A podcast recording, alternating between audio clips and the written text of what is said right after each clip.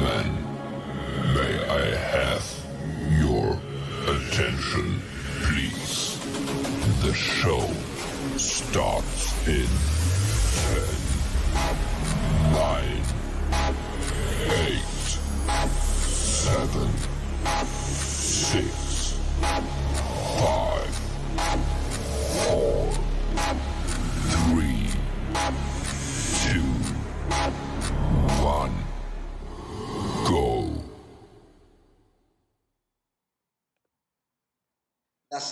pasada hablamos de cinco tips de ventas que hacen, que nos van a hacer vender más, cerrar más ventas.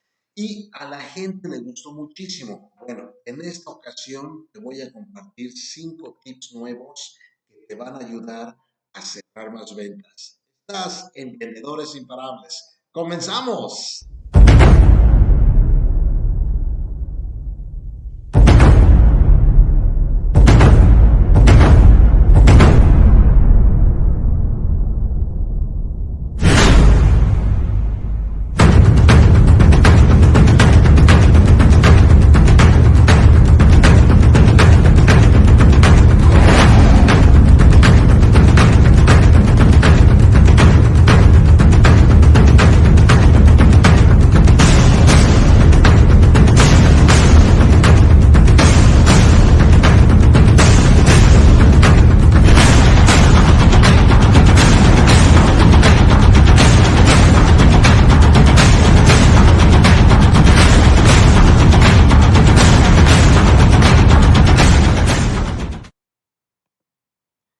Tal? Te saludo Oscar Márquez, conferencista internacional especializado en ayudarte a generar más ventas y te doy la bienvenida a nuestra transmisión el día de hoy de Vendedores Imparables. Vendedores Imparables se transmite todas las semanas a través de nuestras diferentes plataformas. En Facebook me encuentras como Oscar Márquez Seminars, Oscar Márquez Conferencista, perdón.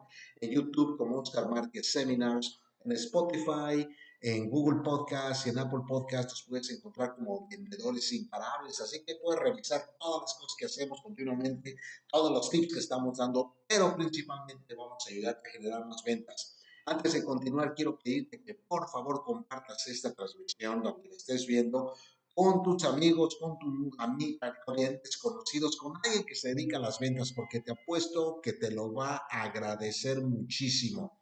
Bueno, en el video anterior, en la sesión anterior, hablamos de cinco tips de ventas que no son los tradicionales. No son los tips de tienes que hacer una llamada telefónica y tienes que hacer esto y, en fin, todo lo que estamos acostumbrados. Lo que te di fueron cinco tips que nos ayudan internamente a cerrar más ventas y aparentemente son cosas muy simples, pero son sumamente importantes y que las tenemos que tener.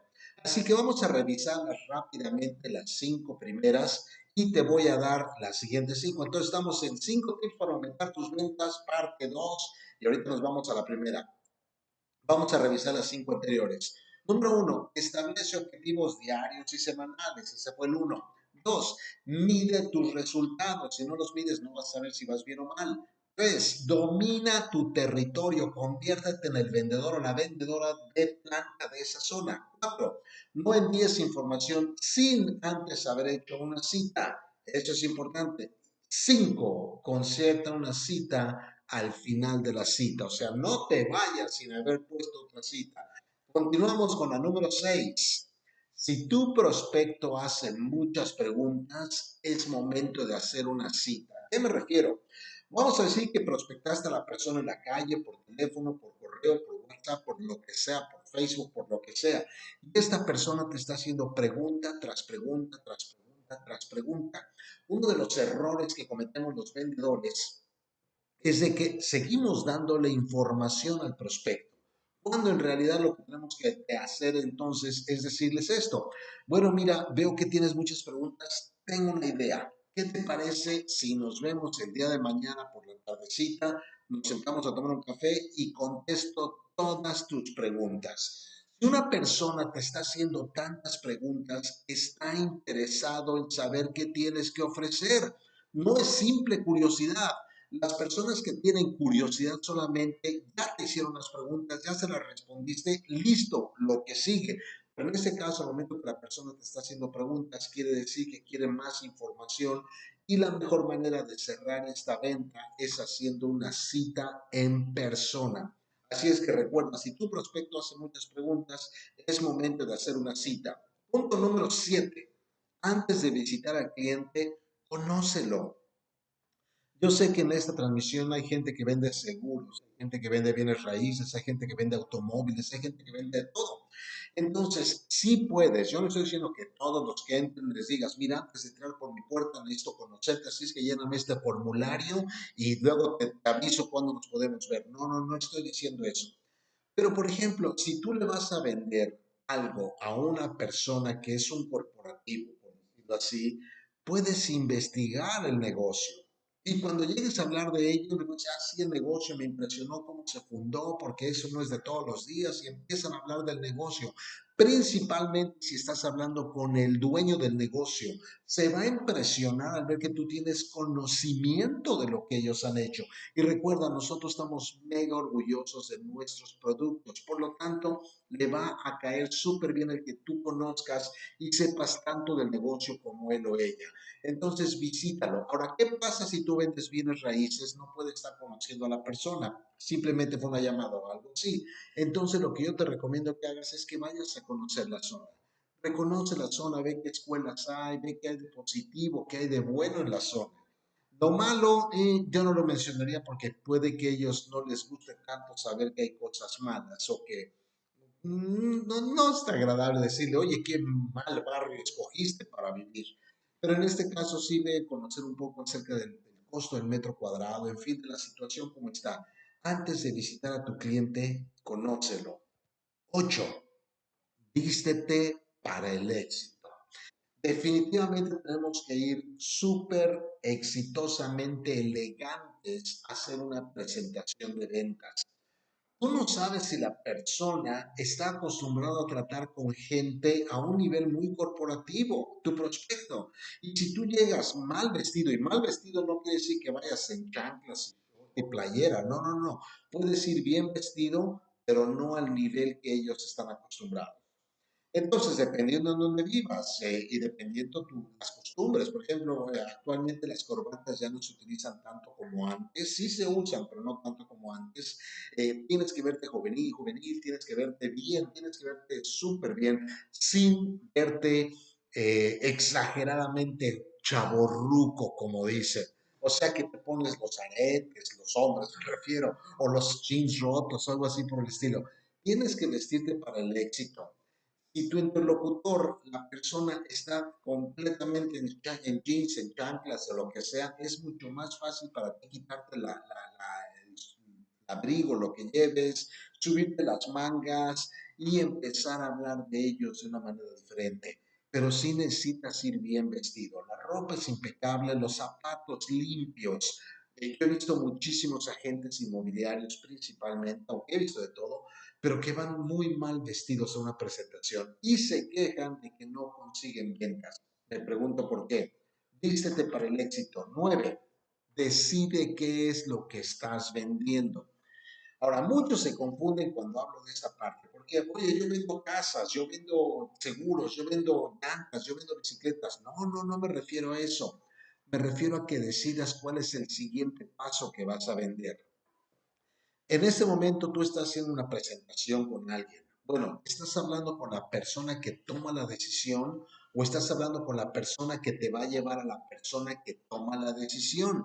¿Qué es lo que estoy vendiendo? ¿Estoy vendiendo que me den otra cita con el top, con el jefe? ¿O estoy vendiendo a la persona que decide que me firme el contrato? Pero ¿qué es lo que estoy vendiendo?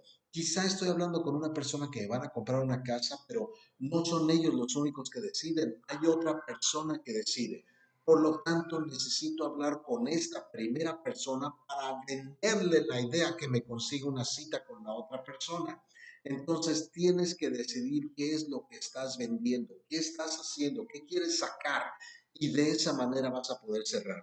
he visto muchos vendedores que tratan de cerrar a los asistentes o a la persona que no puede decidir.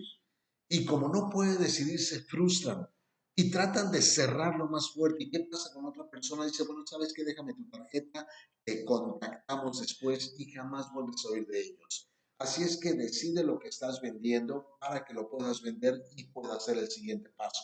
Y número 10, aprende a decir no. Muchas veces nosotros nos sentimos con tanto miedo de perder la venta porque esa es una comisión que se nos está escapando. Bueno, déjame decirte algo. Cuando la venta no se concreta, no ganas un centavo. Entonces, muchas veces podemos decir no, porque sabemos que no se va a vender en, el, en la manera en que nos lo están pidiendo. Lo vemos en bienes raíces continuamente. Cuando las personas nos dicen, no pago esa comisión, no firmo exclusiva, no doy papeles, no hago esto, no hago aquello, no promuevas, no, no pongas anuncios, nos están diciendo que no podemos vender la propiedad bien. Y si nosotros la tomamos porque estamos desesperados, al final de cuentas lo que va a suceder es que la persona no va a quedar satisfecha con el resultado final porque no vamos a poder vender la propiedad.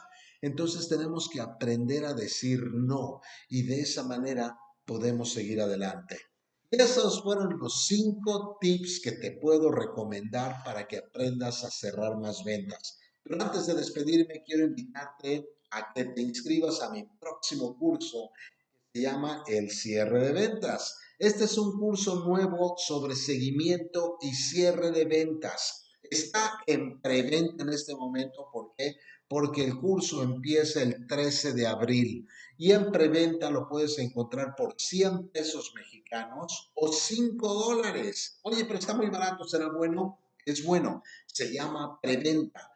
Este curso cuando salga al mercado va a costar 495 pesos o aproximadamente 24 dólares. Entonces ahorita te estoy dando un mega descuento, pero tienes que inscribirte antes del 13 de abril.